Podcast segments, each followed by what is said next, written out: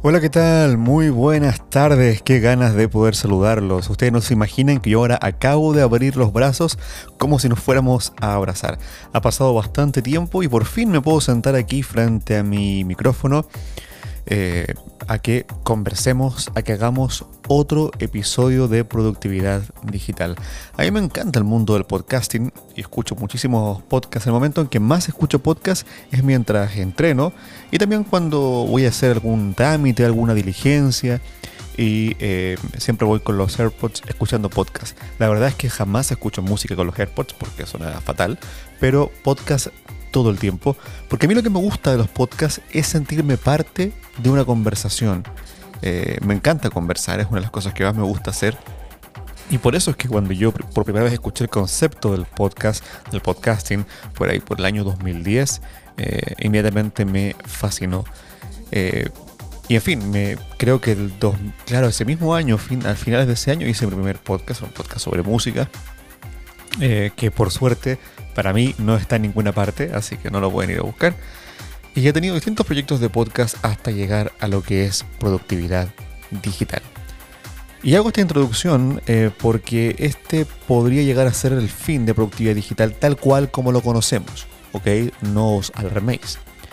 Em, he estado durante los últimos meses lidiando con un problema. El problema es súper sencillo, es que siento que las temáticas relacionadas con productividad se me van quedando pocas. Es decir, ya me cuesta cada vez más, me cuesta que se me ocurra de qué más puedo hablarles. Sin embargo, no es que no se me ocurra, se me ocurre, pero no están relacionados tan directamente con la productividad. Están relacionados siempre con el crecimiento personal, por supuesto, con el bienestar, con el ser mejor, con el tener una mejor calidad de vida, que son temáticas que nos han acompañado desde el día 1, pero no tan relacionadas con la productividad en sí. Y eso es un problema porque este podcast se llama Productividad Digital, es decir, estoy el nombre del, del, área acota muchísimo la temática. Me acota a hablar de productividad y más encima, por supuesto, de productividad digital. Así que ese es el problema en el que me he estado viendo envuelto. Por lo cual tengo dos posibles soluciones, las cuales las voy a consultar con ustedes. Ustedes van a tener la palabra final en esto. Eh, vamos a crear un nuevo proyecto, o sea, una nueva área eh, de un nuevo podcast que me va a permitir seguir hablando de productividad, pero ahora cada vez más enfocado en lo que es el bienestar, en lo que es el crecimiento personal, en lo que es la madurez, en lo que es la salud. Eh, y son distintas áreas del ser humano que nos van a permitir tener una mejor calidad de vida, pasando por la nutrición, el ejercicio físico, la psicología, la psiquiatría, la neurociencia. Por supuesto, por supuesto, la organización, el mindfulness, la filosofía que me parece de tremenda relevancia en fin, donde quiero tener una gran, el arte por supuesto, y quiero tener una gran cantidad de invitados de distintas áreas, lo cual no me podía permitir en productividad digital. ¿no? Por ejemplo, tener a un, a un, a un, quizás a un médico hablando de salud alimenticia o de ejercicio físico, de la importancia de el, ejercicio, tratamiento de fuerza para tener una, una longevidad. ¿no? Era un tema que no tenía nada que ver en productividad digital, pero sí tenía mucho que ver con una buena calidad de vida, que es algo que a mí me, interesa. Entonces, voy a crear un podcast que se va a llamar Ruta 12. Ya, ruta porque es la ruta de la vida y 12 les contaré más adelante, no en este episodio, porque es 12. Pero tiene que ver con la ruta de la vida, con el crecimiento personal, con lo duro que es la vida y con que eh, la idea es que este podcast sea una fuente de eh, conocimiento para que vayamos compartiendo eh, el cómo eh, ir superando obstáculos y tener una buena calidad de vida. Eso es básicamente. Entonces, hay dos cosas que tengo claras. Lo primero es que voy a sí o sí crear un podcast que se va a llamar Ruta 12. Y lo segundo es que este será el último episodio de Productividad Digital. ¿Y eso significa de que yo dejo de ser un coach de productividad? No, no significa eso para nada. Mis servicios de coaching, de eh, asesorías y el Patreon de Productividad Digital, ambas formas de acceder a mis servicios siguen funcionando de la misma manera. Sin embargo, el podcast de Productividad Digital, tal cual como usted como lo conocemos, se acaba con este episodio. Episodio en el cual voy a explicar cómo tengo configurado actualmente mi segundo cerebro y donde voy a aprovechar de resolver varias dudas. El punto aquí es que hay, hay dos posibilidades. La primera es que simplemente aquí se acaba Productividad Digital, este feed queda abandonado, pero ustedes siempre van a poder volver a escuchar todos estos episodios. O una aclaración tremendamente importante. En ningún momento estoy diciendo que voy a dejar de hablar de aplicaciones, ni de organización, ni de GTD, ni de toma de notas. No, no, no todo eso va a seguir siendo parte fundamental de mi contenido. El punto es que quiero ampliar el contenido. Jamás estoy diciendo, y esto quiero que quede claro, que voy a dejar de hablar de productividad. No, eso no va a pasar. Voy a continuar produciendo contenido acerca de productividad, acerca de organización, acerca de PKM, Settlecasting, No Taking, No Making, eh, organización personal, organización de equipos, todas las cosas que hemos hablado durante estos tres años de productividad digital. El punto es que quiero hablar de muchísimas otras cosas más, que no puedo hacerlo en productividad digital por el nombre del podcast, así, por el nombre y la categoría, ¿no? Eh, que está en tecnología. Entonces, aquí viene mi dilema, mi disyuntiva, mi gran complicación. Tengo dos opciones. La, la primera, como les contaba, es simplemente cerrar aquí Productividad Digital. Este va a ser el último episodio. Luego, crear otro podcast que va a ser Ruta 12. Em, el cual va a tener su propio branding, su propio logo, etc. Y me voy a tardar más o menos un mes en echar a andar todo eso, ¿ok? La segunda opción es cambiar el nombre simplemente a este podcast y hacer que este podcast pase a ser de productividad digital a Ruta 12. En ambos casos, igual me va a tomar un mes para poder hacer todo eso. Esa es la diferencia. Eh, yo me inclino por la primera opción, por decir, ok, productividad digital fue un podcast centrado en organización personal, productividad y tecnología, en el cual creé una comunidad y eso es lo mejor que me llevo de esto y aquí ha llegado a su fin. Aquí se acaba el, el podcast y luego vamos a crear otro podcast que va a ser Ruta 12 en el cual vamos a abordar las mismas temáticas que en productividad digital y cientos de otras, como nutrición, entrenamiento, dormir, eh, en fin, eh, y voy a, tener, voy a poder darme el lujo de tener entrevistas con personas que quizás no tenían tanto sentido tenerlas en un podcast que se llama Productividad Digital y que está anidado en la categoría de tecnología. Para mí esto tiene mucho sentido. La otra opción, como les decía, es que simplemente el podcast se pasa a llamar Ruta 12, cambió el logo y desde la sexta temporada en adelante pasamos a hacer un podcast mucho más misceláneo. Esta opción no me gusta tanto porque me parece desordenada, ¿no? Y es un podcast... Yo no soy desordenado, ustedes podrán imaginarlo. Pero más me parece imprudente porque estaría yo a ustedes, los suscriptores de Productividad Digital, obligándolos a ser suscriptores de Ruta 12, porque el podcast al que ustedes están suscritos, Productividad Digital, pasaría repentinamente a llamarse Ruta 12, a cambiar su logo y a cambiar también y agregar, no cambiar, agregar una serie de temáticas que actualmente no han sido parte. Y entiendo perfectamente que quizás muchos de ustedes no les interese. Quizás muchos de ustedes vinieron aquí simplemente para escucharme hablar de organización y de, GTD y de, aplicaciones y no tienen ningún interés en escuchar a que yo entreviste a un nutricionista, por ejemplo. Me parece ah, completamente válido.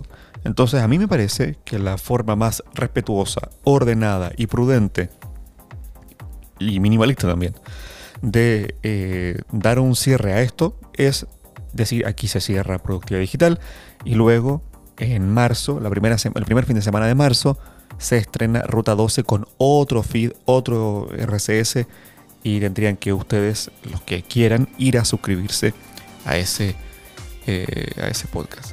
Lo dejo a ustedes. Voy a dejar una encuesta en Spotify para quienes nos escuchan en Spotify y también por supuesto aquí en el grupo de Telegram. ¿Ok? Habiendo explicado todo esto, ahora sí arrancamos con el episodio.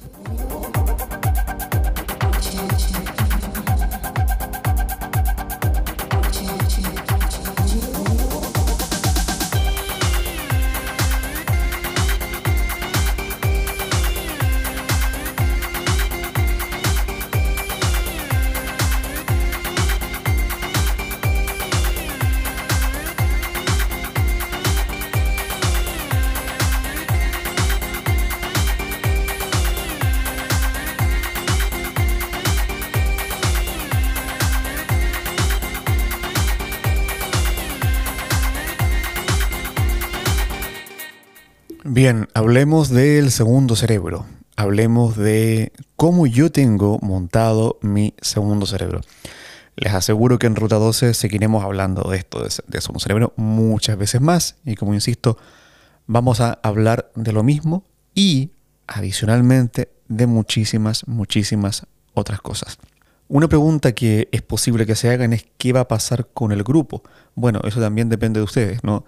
Eh, si elige la opción 1, tendríamos los dos grupos en paralelo. El grupo de productividad digital de Telegram que ustedes ya están seguiría funcionando de la misma manera y crearíamos un nuevo grupo con el branding de Ruta 12 y si eligen la segunda opción, el mismo grupo de productividad digital pasaría a ser el grupo de Ruta 12. Por eso es una decisión que tienen que tomar ustedes. Yo, como les digo, inclino por la primera opción.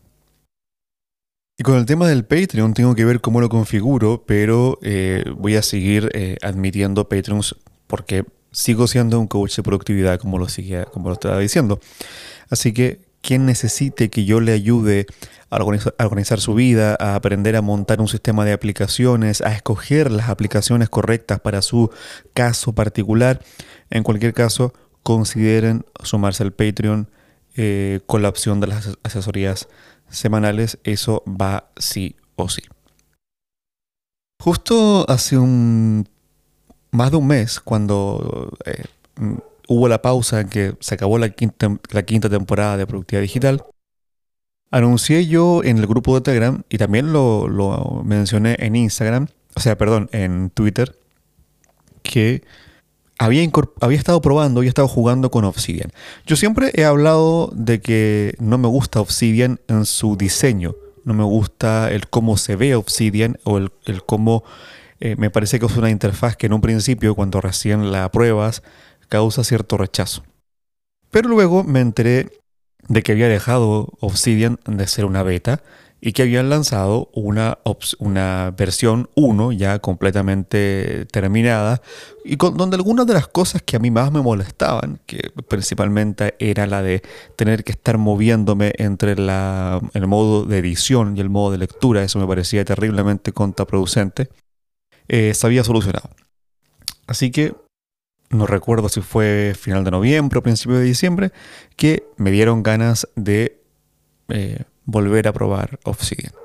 Así que la, instalé, me hizo un Bolt nuevo y estuve un día, una tarde entera jugando con Obsidian y me quedé encantado porque me sigue pareciendo una aplicación visualmente pobre comparado con, eh, con Craft, por supuesto, que, que no tienen comparación en lo visual. Pero me pareció que las cosas que me hacían difícil recomendar Obsidian o querer yo usarla en el día a día ya no estaban. Y se me hizo sumamente agradable jugar con Obsidian y empezar a llenarla de eh, mis notas, tanto de proyectos como de libros, como de eh, cursos, eh, podcasts que escucho, videos en YouTube y todo eso.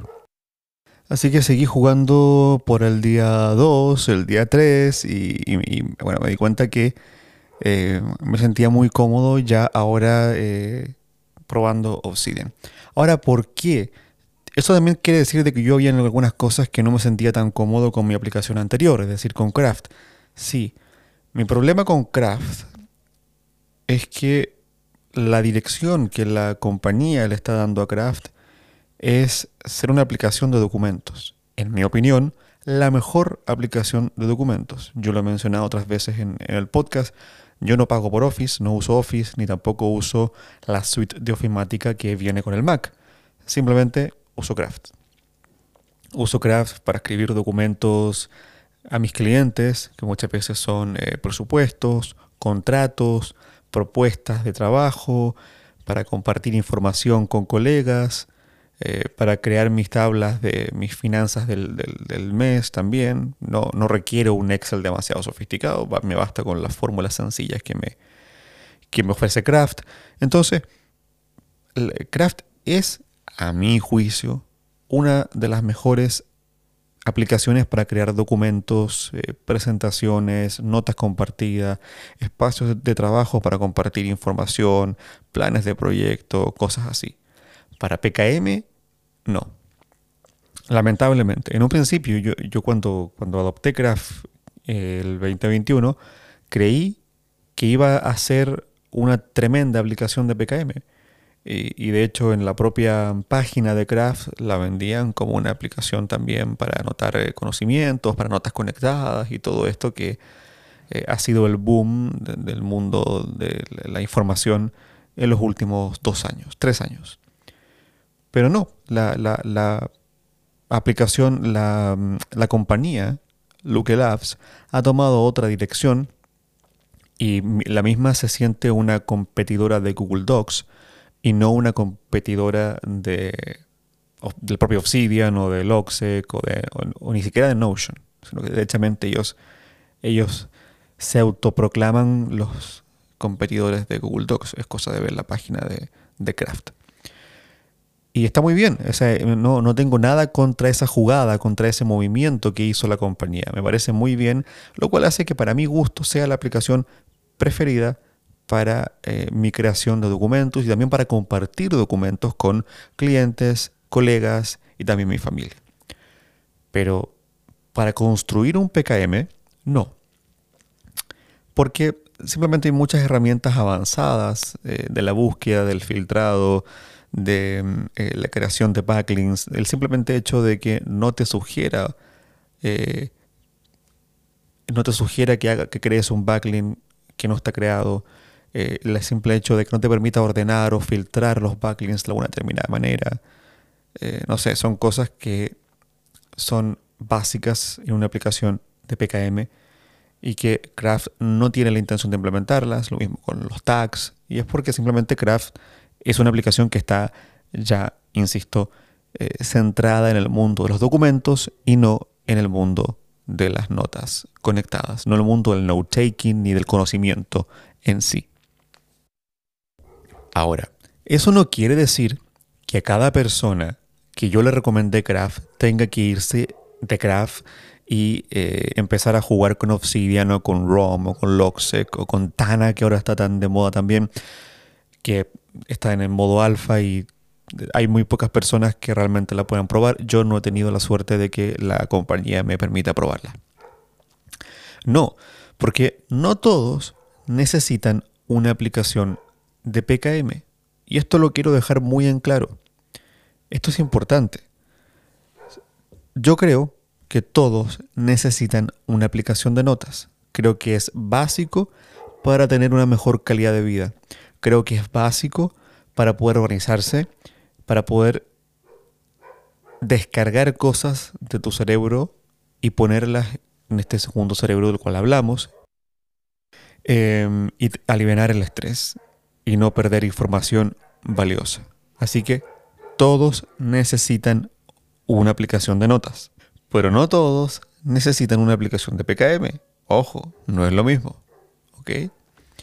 Entonces, en una aplicación de notas cualquiera, Craft, Notion, la app de notas del Mac, la, app de notas OneNote de, Office o la que sea, tú puedes perfectamente tomar notas de reuniones, tomar notas de proyectos, poner información eh, importante de tu familia, lo que fuera.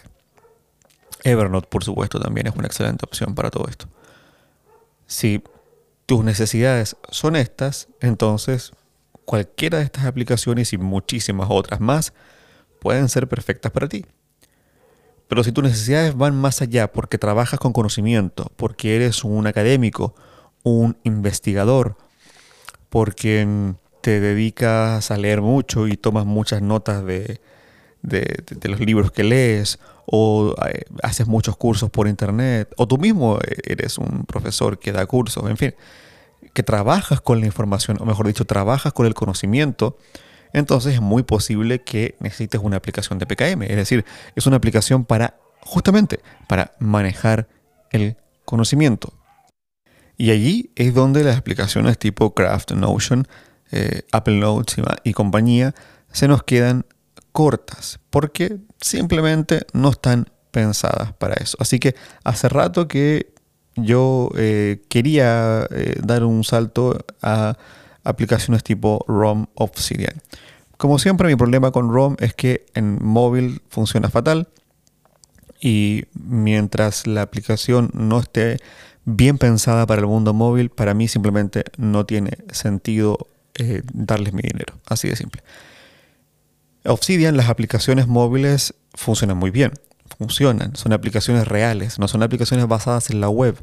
Y en ese caso ya tienes que pasar por caja. Bueno, hay formas de sincronizarse sin eso, pero a mí me pareció que la más segura y además contar con un soporte siempre es importante para mí, era simplemente eh, pagar los 8 dólares, que no es nada, eh, para poder tener una sincronización. Así que pagué y empecé a sincronizar mi Vault de Obsidian con mi iPad y con mi iPhone.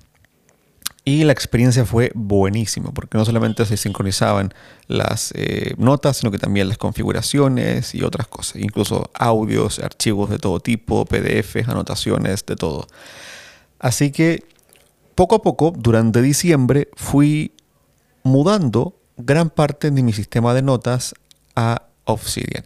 Y este ejercicio también me sirvió para filtrar y para que este nuevo comienzo de mi mundo de las notas y del conocimiento eh, no tuviera tanta basura que, había acumulado durante los casi dos años que estuve tomando notas en Craft.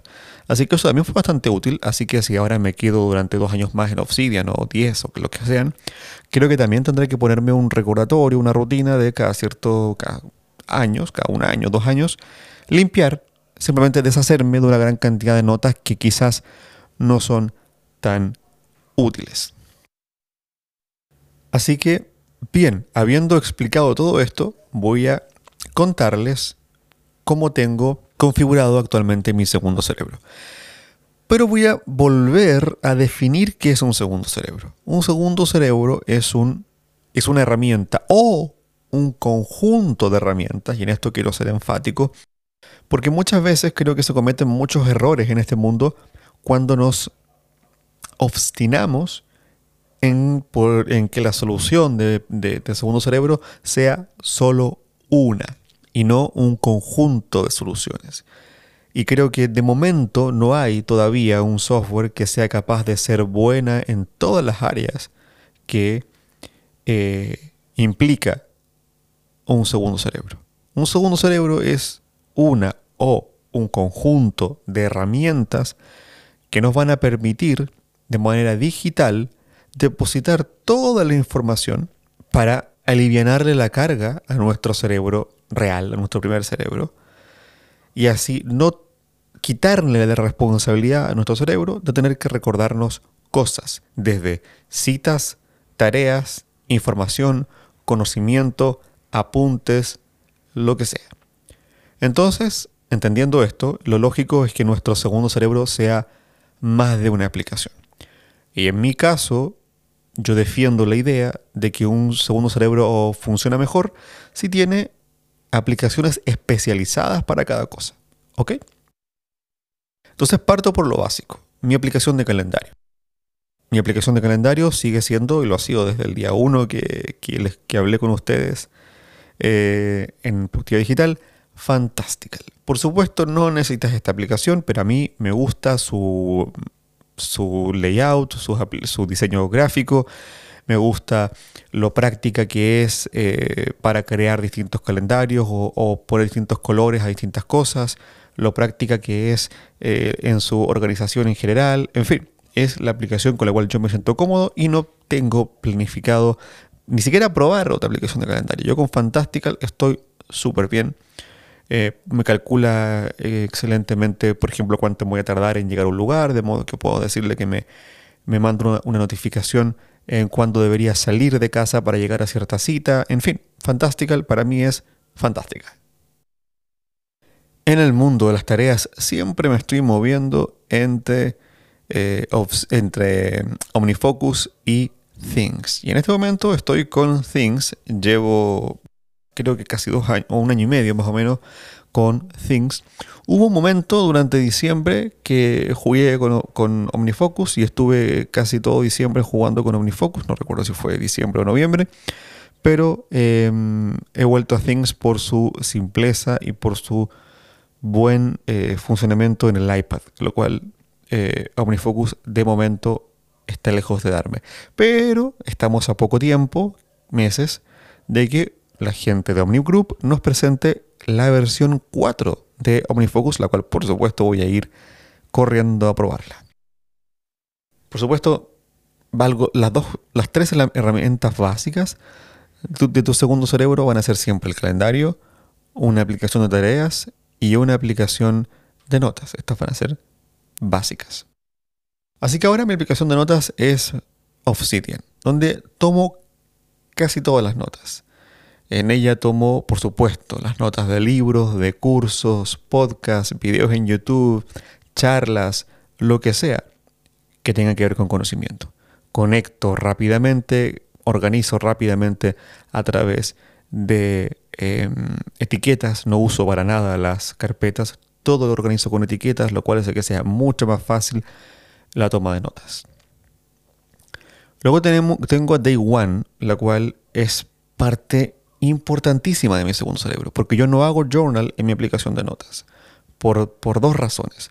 La primera, por un tema de que son mundos distintos. Eh, la aplicación de notas es conocimiento y journal es mi vida personal, son mis, mis reflexiones personales, mis momentos con mi familia, mis logros, mis frustraciones.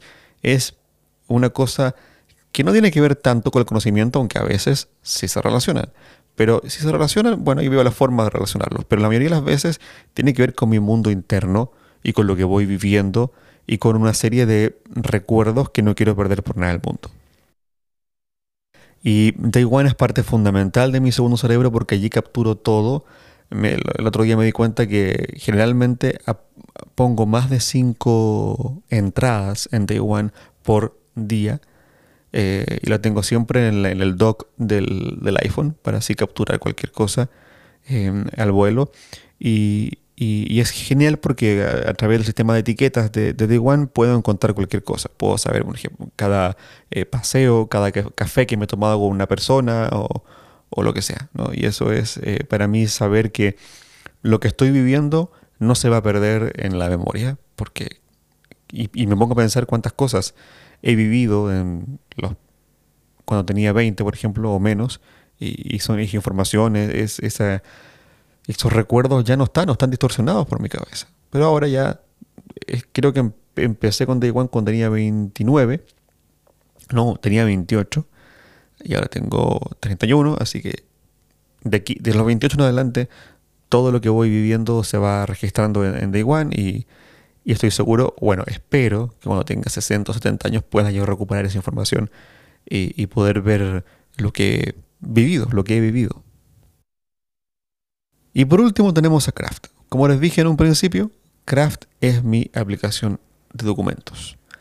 Allí eh, escribo contratos, boletas, em, propuestas de trabajo, eh, notas que comparto con clientes o con eh, colegas, eh, tablas de, mi economía, de mis finanzas domésticas, em, todo tipo de documentos que o son para mí o son para compartir con colegas y documentos. Así de simple. Craft ya no es mi lugar de notas, sino que es mi lugar de documentos.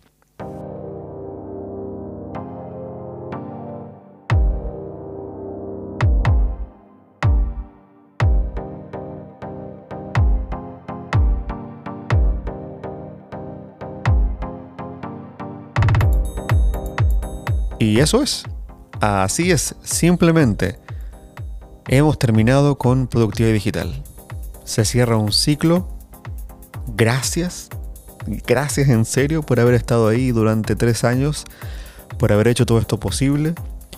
Y ustedes me dicen, ¿creamos un nuevo podcast, Ruta 12? ¿O simplemente renombramos productividad digital por Ruta 12? Yo ya les di mis argumentos, para mí la opción más lógica, más ordenada y más prudente es la primera. Un abrazo enorme a mis oyentes de España, México, Argentina, por supuesto Chile, Puerto Rico, Ecuador, Uruguay, Perú, Estados Unidos, Inglaterra, son los países donde más se escucha, se escuchó productividad digital. Un abrazo enorme y por última vez les digo, sean productivos.